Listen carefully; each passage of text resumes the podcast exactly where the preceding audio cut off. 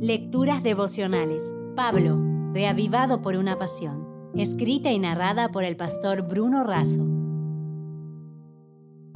Hoy es 11 de junio. ¿Verdadero o falso?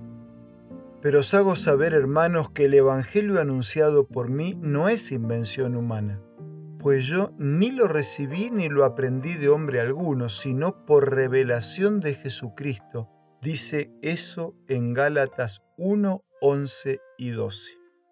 Pablo va a defender el Evangelio, el único y el verdadero, comparando con el que los Gálatas pretendían incorporar como otro Evangelio. Veamos las características de uno y de otro. Características del falso Evangelio. Considera la muerte de Cristo como algo sin valor. Las personas deben obedecer la ley para ser salvas. La gracia de Dios se gana practicando ciertos rituales. Confía en la obediencia a las leyes para pagar los pecados. Característica del verdadero Evangelio. Enseña que Dios es la fuente del Evangelio. Alcanzamos la vida por medio de la muerte de Cristo a fin de que muramos al pecado y vivamos para el Señor.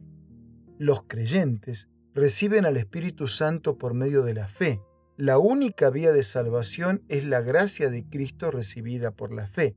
No podemos ser salvos por la obediencia a las leyes. Los creyentes son uno en Cristo, sin discriminación. Somos liberados del pecado por la obra del Espíritu Santo. La Reforma Protestante exaltó el Evangelio verdadero. El historiador Dr. Merle Daubigné escribió, el cristianismo primitivo y la reforma constituyen una y la misma revolución, producida en diferentes épocas y bajo diferentes circunstancias. Los cinco grandes pilares de la reforma realzaron el verdadero y único evangelio. Primero, sola escritura. Las santas escrituras inspiradas por Dios son la sola, única y suficiente autoridad en todos los asuntos de fe y práctica. Segundo, solo gracia. La salvación es solo y enteramente por gracia. Tercero, solo Cristo, solo los méritos y la sangre de Cristo nos salvan y hay un solo mediador entre Dios y los hombres, Jesucristo hombre. Cuarto, sola fe.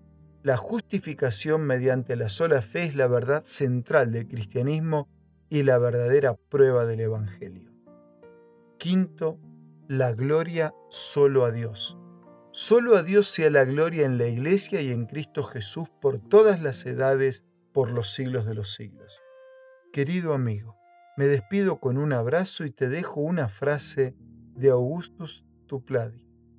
El camino al cielo no pasa por un puente con peaje, sino por un puente gratis, a saber, la gracia inmerecida de Dios en Cristo Jesús la gracia nos halla como mendigos, pero nos deja como deudores. Si desea obtener más materiales como este, ingrese a editorialaces.com.